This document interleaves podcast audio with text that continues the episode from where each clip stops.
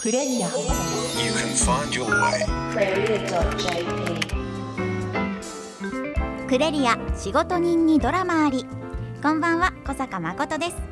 この番組は仕事人にドラマありをコンセプトに地元福岡を支える現役企業の仕事人をお迎えし起業のきっかけや成功失敗談を伺い仕事のドラマに迫っていきます。さて番組では学生や社会人の皆さんからの働き方に関する素朴な疑問質問もお待ちしていますよ。疑問質問メッセージはメールでお送りください。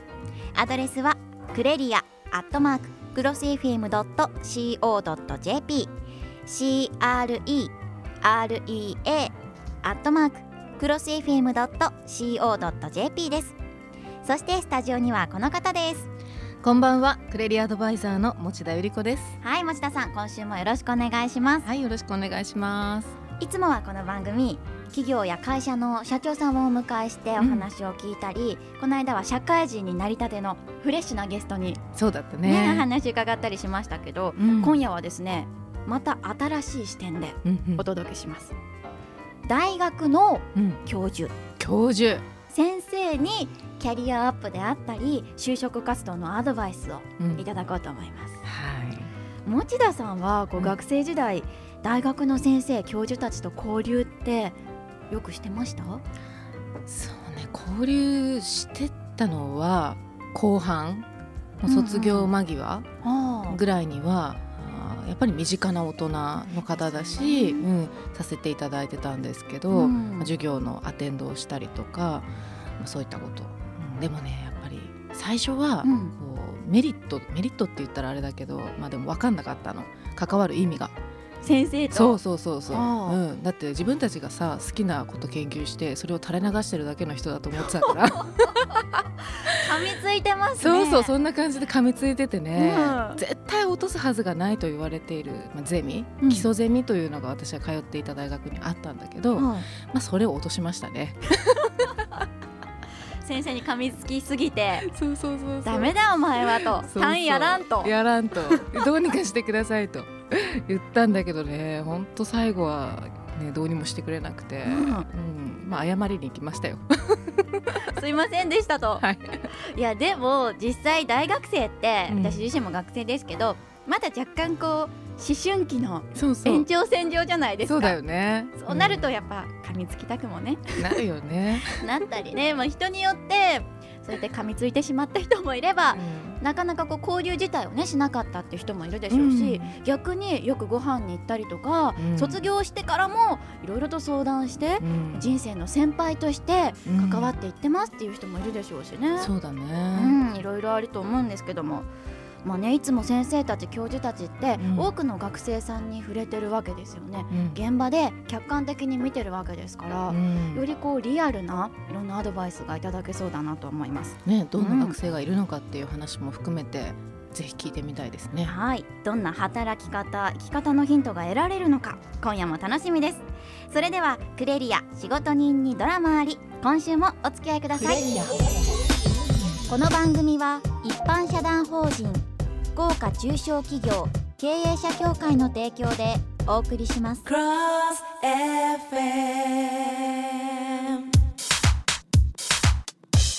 レリア仕事人にドラマあり。それでは持田さん、今週のお客様のご紹介をお願いします。はい。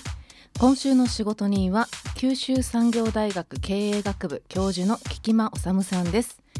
え菊間さんは横浜国立大学を卒業後横浜国立大学大学院国際開発研究科に進学されその後2001年より九州産業大学で経営学部の教員となられました。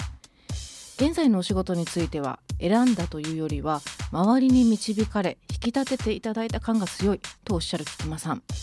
今夜はそうしたご自身のキャリアにまつわるお話はもちろん大学の先生という立場から見たキャリア教育や就活問題のお話までいろいろと伺ってみたいなと思います。というわけで今週は九州産業大学経営学部教授の菊間治さんにお越しいただきました。菊間さんよろしくお願いします。はい、よろしくお願いしおます。願いします。あら九州産業大学と言いますと持田さんはい。どこ母校です。どうですか？持田さんから見て菊間さんはどんなお人柄でしょう？もうなんですかね。水のような。私あんまり例えがうまくないんですけど、うん、緩やかな雰囲気を持たれて、穏やかで温かく、うんうん。何でも受け止めていただける方っていう印象がうんそうですね。第一印象でしたね。わかります。すごうん。く優しそうな、そう。話しかけやすそうな先生っていうイメージが私も。うん共愛して思いましたけどね。でそれでいてどんどん話をしているとやっぱりあ大学の先生ならではっていうこう探求心とかなんかこう掘り下げ方とか、おうおうおう。うん。やっぱプロフェッショナルな ところをたびたび垣間見ております。あのまず菊間さんのお仕事について聞いていきたいんですが、はい、大学教授って具体的にどのような業務されてるんでしょう？えーっとまず研究教育ですね、研究の方はそれぞれ先生方によって違うんですけれども、はい。あのテーマを決めてそのテーマに最終的にはまあ大体論文とかですね。あの学会っていう、うん。まあ、先生同士が集まるところで発表する、えーために、まあ、その原稿をですねまた書いたりスライド作ったりとか、えーするんですけども、まあ、そういったことが一つ中心ですね。はい。で2つ目はあの大学で教壇に立って、うん。えー授業をですねあのするとうん。いうことです。でその他にもあの大学自体をどういうふうにあの作っていくかというところで、まあ、行政というか、えーそういったものですね。あの携わっている部分大体この3本柱ですね。ん。あの菊間さんはどんな研究をされてるんですか？はい、あの私の専門は組織論っていう分野ですね。組織、うん、組織ってあの定義するとすごくややこしいんですけども簡単に言うと、人と人とがうん。あの一つの、まあ、目的とかあの方向性に向かって協力し合っているそういったうん。こう活動のパターンみたいな形なんですけども、うんまあ、それをがどうできてくるのかそれどう変わっていくのかそもそも組織ってなんだろうみたいな、ううんみんなこう、ね、一緒にこう働いてたり、うん。あの会社の中でお互いにこう協力し合って一つのあのビジネスを展開してたりすると思うんですけど、意外とその本質って分かんないと思うんですよね。はいえー組織に助けられる時もあれば組織に悩まされたりうんするところもああると思うんですよね。うんだそういったもののこう根っこにあるこう法則とか、うんあのやりなんですかねこう問題とか、うんまあ、そういったものを考えていくことですね。経営者を志していなくても、はい、まあ、この社会も一つの組織だと捉えた時に、社会の、ね、一員としてどう振る舞っていくべきかとかそうですね。ね、そういうところに対して絶対誰も損をしない学問ですね。はい、んそうだと思います。うん菊間さんの授業講義はどんなスタイルなんですか講義の壇上に立ってですね、ええあのまあ、こっちの方で作ったあの、うん。プログラムに従ってこう一つ一つ知識を教えていくパターンの講座講義型の講義と、はい。あと演習って呼ばれるうん。あの、まあ、例えばゼミナールとか、まあ、テーマを決めてこのテーマについてみんなで一緒に勉強しましょうとか、うん。あと僕が最近こう携わっているのが事業開発演習っていうですね、あの授業がありましてそれはまあ学生たちになんか自分のやってみたいこういう活動してみたい将来こういうことするから今のうちにこういった練習をしてみたいっていうなんかテーマを学生たちが考えて、うん。自分たちでグループ組んででその実現に向かってあの実際に活動していくと。面い。う白いのを僕はサポートするということですね。どうですか？学生たちはどんなことを取り組んでるんですか？そのプロジェクトでは。あの例えばですね変わり種としては、はい。変わり種っていうか僕はまあ非常にこう いいことだなと思うんですけどもあの農業うん。あの自分たちで畑を作ってだから何もないところから耕して、うん。畑にしてそこに自分たちで、まあ、考えたものを植えてでそれ作ったものを加工して商品にして流通して売ると、そこまで、面白いでしょ？面ね白いかも、作るところから、製品開発からその流通か販売で、まあ、第一産業、ね、あーがその農業ですね、うん。第二産業がまあ加工品作る製造業。で、うん。第三次産業がその流通して売るっていう小売とかサービス業で、うん。まあ、その全てをですねはい。うん。あの一貫して体験しながらこうビジネスとは何かとか、うん。いうことを考えていく、じゃあ6次産業をそう第一六次産業をね。まさにやってる、体感してるんチームありますね。あー他にもあの学生証今皆さんの学生証ってほとんどこう出席カードとかの代わりにいろんなこうスキャナーでピッピッピッってこう取れるようになってるじゃないですか。はい。そんなあれあのに進んでるんですか？うん。カードの中に IC チップとか埋め込まれてるんですよね。うんでその IC チップが埋め込まれているという仕組みを利用してうん。大学生活の中でなんか面白い仕掛け作れないかって考えて行動している。うち経営学部なんではい。情報系が少し弱いですから同じ情報科学部の先生や学生たちと一緒にコラボしてそれでこう IC カードを使ったはい。なんかいろんな仕掛けとかですねやったりするのを考えてるチームとかですね。やっぱり総合大学の強みが生かされますね。うんそうですね。うん。あとはまだいろいろあるんですけどファッション。あのーまあそういうこうファッションに興味のある人たちから見ると、はい。ファッションに無頓着で全然こうなんていうんですかね。お前らなっとらんと。もっと君たちのファッションセンスが良くなれば大学ももっと明るくなるし、うん。なんか楽しくなるんじゃないのみたいな、うん。そういうこうファッションの啓蒙活動やっていこうみたいな。チームとかででどういうふうに啓蒙活動やっていくかっていうのでまあいろいろ考えて今はなんかブログとか持っていると思うんですよね、うんファッショニスタっていうチームでうん。九三大からこうファッションのこういろんな情報を流していこうと。それかなりリスキーだなと思うのが ファッショニスタのチームの子たちがおしゃれじゃないと、ん。なんだお前らっていういやいや本当本当その感通りなんるわなですけど。けですよね。いやでもねやっぱりそれやるはじ、やってるだけあってですね、はい。よう勉強するわけですね。だから普通の授業で勉強するよりも、ええそういうこう目的とか、自分たちの理想があってそれに向かってこう勉強していくと、ね知識もね全う然ん。違いますよね、うん。だから将来アパレルとかね店持つ時も、なんか普通の授業聞いてるよりはそういうふうに目的持って、あこういうの必要ああいうの必要って気づきながら、うん。自分で積み知知識を積み重ねていけば、うん。あの非常にいいうんね、普通の授業聞くよりも効果があるし、うん大学での勉強時間を有効に使えてるんじゃないかなとうんいうふうに思ってます。ね、突き詰めていくことの面白さっていうものにも気づいてもらえそうですね。そうですね好。きから派生したけどもはい好きじゃなかったこともそうやって突き詰めていくとここまで到達できるんじゃないかとか、うんそういう可能性を感じさせますね。はい。面白い。ねで気になるのが、うん池間さんご自身が学生だった頃はどんなお勉強されてたんですか？あの学生の時は勉強しなかったですねあんまり。そうなんですよ。あの授業も最低限もう本当に試験の前後ぐらいしか出てこなくて、まあ普段はあの本読んだりとか自分の小説とか読んだりとかね、そういうので自分の好きなように時間使ってたという記憶しかないですね。勉強としてでも経営学をそうなんですよ。当時からうん学ばれてたんですね。で授業出ても、まあ、さっきのねあの持屋さんじゃないですけども よく自分にとってその授業の内容が何であるか分かんないっていうのがあって、うん。でその前の高校受験の時からその受験勉強に対してすごくこう疑問を持ち始めていたような、あの学生だったんで、うんうん。まあ、それが反動でですねあの本当に授業は受けてなかったですね。仲間がいた。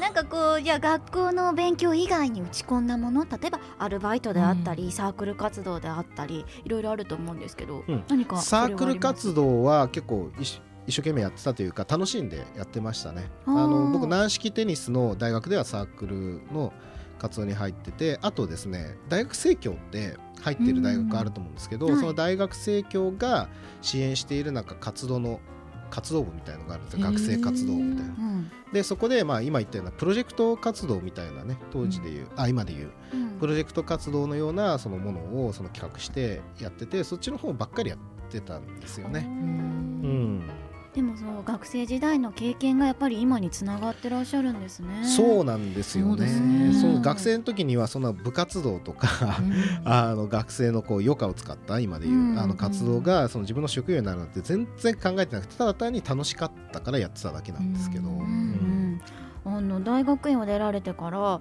一般職にしようかとか迷いは当時なかったですか、うん。なかったですね。あの、うん。まあなかったというか、はい。働きたくないなっていうのが大学4年生終わろうとした時にすごく強くあって。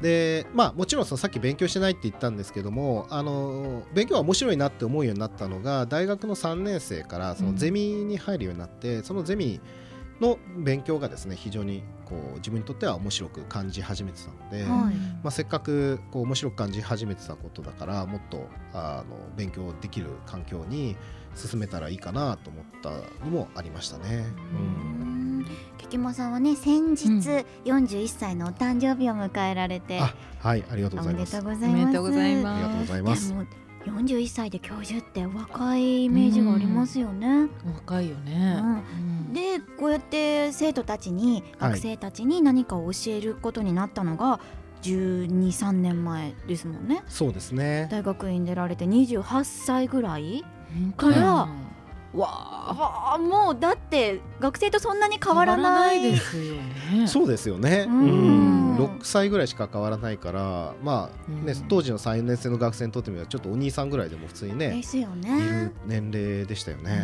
ご苦労されたこともあるんじゃないですか当時は。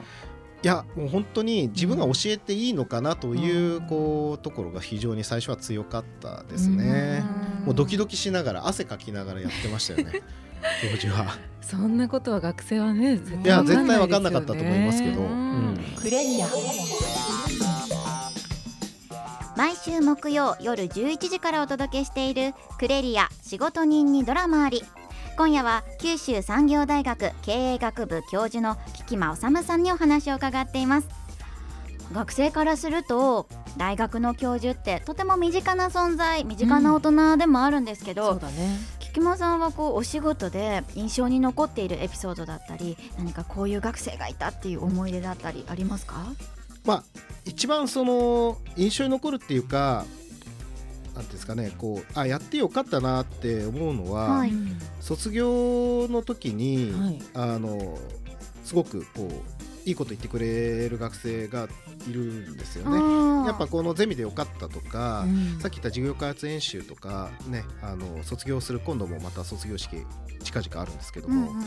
あのその時に、まあ、4年間振り返って泣きながらこううん。話してくれるのを見るとああなんかこうやってきてよかったなというのはすごい感じたりします。はい、菊間さんがこうお仕事の上で大切にしている信念であったり思いとかは何かあるんでしょうか？あのこれ私の、えー大学院での師匠の先生に、えーから言われたことなんですけども、はい。えー一つ一つのことを馬鹿正直にやれっていうこと、うん。例えばあの私が大学の教員になる一つのあの契機になったのもあの先生からですね学生同士の討論会があるから、うん。その司会をやれと言われたんですよ。で大学院のし人間としてはですね学生としてはそんなにその司会をですねやるっていうことは、まあ、自分の勉強になるかどうかって分かんないですよね。でそれが何の得になるのかって思っちゃったら、まあ、手を抜いてやることになったと思うんですけども、まあ、それをこう一生懸命やってたんですねそしたらその討論会の場所が横浜ではなくて九州の九州産業大学 だったんですよ。たまたまその学生同士の討論会の会場がですねでその九州産業大学のところでその討論会の司会をやってる時にその姿を見てくれた当時のあの九州産業大学の先生があれ面白いやついるなみたいな、うん。いうのでその覚えておいてくださって、はい。その九州産業大学の中でその新しい教員の公募をするときにその話をこう教えてくれたんですよ。ね。へえすごいつながりですね。ですよね。うんスはどこにあるのかわわかからないですねそうなんですよね。で一生懸命やってる姿ってはいやっぱり誰かは必ずうん見ているものなんですね、はい、そう思いますね。ね一生懸命やってない姿もきっと見られてるしそうですね。そう考えた時に本当その馬鹿正直にやれっていう言葉は、ねすごい言葉ですね。で、まあ学生たちがいろんなそのことやりたいとかあれやりたいとかって言ってうん取り組んでるんですけども、あのすぐに我々としてもその支援ができるわけじゃないんですよね。こうタイミングが合わないとはい。例えば、あの学内で音楽ライブをやってみたい。うん。でもそんなのすぐできるわけがないんですよ。やりたいですって言ってその後全然アクション起こさずにうん。ぼーっとしてたらやっぱり話を持ってこうっていう気になりませんよね。ううん。ん、常にそのどこで何が誰が見ているか分かんない。いつチャンスが巡ってくるか分かんないんだけどもその時がいつ来るか分かんないからこそ目の前のことを一生懸命やっていくっていうのが大事なんじゃないかなという。最近のこう若者たち学生たちに対して思うことは何かありますか？あの就職が厳しくなってきて、うん。どこの大学でも就職指導っていうのをすごく力入れてると思うんですけども、はい。少しこうなんていうんですかね自分の将来像を見,、うん。見据えたり固めたりすることに対して焦らせすぎてるのかな、うん。我々教員も大学やその関わる人たちもね、あの自分のことを振り返ってみてよくわかるんですけども、うんわかんないんですよ。何になれるかなんてですね、うん。自分が何に向いてるかも大学の4年間じゃ簡単にわからないですよね、うん。わかんないのになんか無理やり答えを作らなきゃいけない、うん脅迫観念みたいのも生み出しちゃっててそれがすごく全体的にかわいそうというなか不幸な状況を生んでるんじゃないかなというふうに感じてますいやね。もう非常に共感するところがありますね。何者かになろうとしている感がすごく伝わってきますし私もあの母に大学3年生の時に「あんたそろそろ資格とか一通り取っておいたら」って言われたことがあったんですよ。はい。それはまさにこう何者かにしようという発言だなと思うんですけど、でもその時に私がこうとっさに言ったのがもう私は持田由里子という人物になっているから何者にもならなくていいと すごいな。達観している。すごい。はい、素晴らしいと思います。なんかそうやって自分に自信を今の自分にもちゃんと自信を持てるような感じになったらいいのかもしれないですね。そうですね。うん。あのまあ先ほどのバカ正直にあれではないですけども、今自分が関心持ってることとか、うん。自分が今こう感じていることに素直にうん。あのなって、まあ、とにかく全力でそれに向かって挑戦してればいいと思うんですよね、うん。むしろなんか遠くのことを見るよりも今感じていることを大切にしながら一つ一つ、うん、時間を使っていけば、まあ後から振り返ってうん。キャリアって見えるもんじゃないかなというふうにですね。ねね。確かにあの早期離職3年も経たずに一生懸命就職活動して入った会社でもやっぱりこう自分のやりたいことがよく分かんなくなっちゃったとか、うん、なんか誰かに強制されてる感じでって辞めちゃう人も中にはいるわけですよね。そね。それでやっぱこう今のお話につながっていて、うん。学生時代から素直に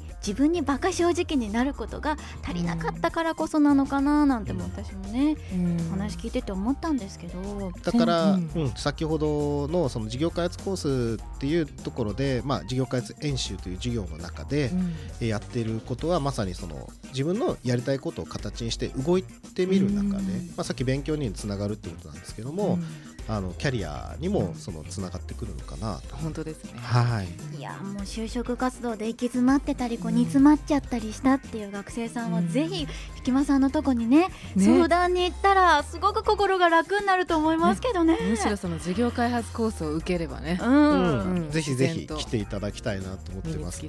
うん、さあここまでお話伺ってきましたが持田さんそろそろ時間が近づいてきました。はい、あっという間でした。もっと伺いたいお話がいっぱいあるんですけども、うんえー毎回ゲストの方に同じ質問をさせていただいているお決まりの質問で終わりたいと思います。はい、はい、えーそれでは最後の質問です。菊間さんにとってズバリ仕事とは何ですか？仕事とは私にとって旅だと思ってます。はいあの先になるか何が来るか分かんないで、まあ、とにかく次の目的地を楽しみにしながらあの進んでいくという側面と、うん。あとはその時今出会った人たちと一緒に何かすることの楽しさですね、そしてその人たちとはあのいつかやっぱ別れていく。だから大学も一種の皆さんにとっての旅のね一つの駅だと思うんですよ。で先生がいて先生と一緒にその時まあお互いの学生たちとも一緒に何かやってってでもいつかは別れなきゃいけないよね卒業で。そうです。ね。でその旅はあの楽しいものだと思うんで、あの楽しんでほしいなっていう気がするんですね仕事を。うん。でそのまあ常にこうそこで失敗したり悪いことあってもまた次があるって、うん。次のねしゅあの駅には必ずこう時間が経てば行かなきゃいけないので、切り替えてやっていってほしいなと思っています。うん。うんはい。旅ってこう未知のものですし不確実性の塊ですし、うんそういう意味では本当に仕事ってそういったものだと思いますし、でもその中で自分で切り開いていく作り上げていくそのプロセスが楽しい、うんそういったイメージがありますね。うん。うん、ありがとうございます、はい、というわけで今週のお客様とはここまでです。菊間さんありがとうございました。ありがとうございました。さてクレリアから2月初旬の合同説明会のお知らせが届いています「With the President」シリーズより気鋭の社長と直接対話合同説明会のお知らせです。2月9日日曜日13時から18時まで。場所は TKP 博多シティセンター B ホールです。グランドビジョンデリズクロスエイジカウテレビジョンなどさまざまな地元の経営者と直接話ができるチャンス。詳しくはクレリアをご覧ください。今週のクレリア仕事人にドラマありいかがでしたか？この番組は毎週福岡の元気企業の仕事人を迎えて仕事のドラマに迫っていく30分。番組ではラジオの前のあなたからの働き方生き方に関するメッセージもお待ちしています。アドレスはクレリアアットマーククロシーフィーム .co.jp CREREA アットマーククロシーフィーム .co.jp です。今週のお客様のお話もポッドキャスト配信を行っています。クロシーフィームのホームページにアクセスしてポッドキャストをクリックしてください。今週もご案内いただいたのはクレリアアドバイザーの持田由里子でした。そして学生代表小坂誠でした。エンディングテーマは福岡を拠点に活動する3人組です。チキンナゲッツで怒りをあげろ。来週も木曜夜11時クロス FM にチューニングしてくださいねおやすみなさいこの番組は一般社団法人福岡中小企業経営者協会の提供でお送りしました。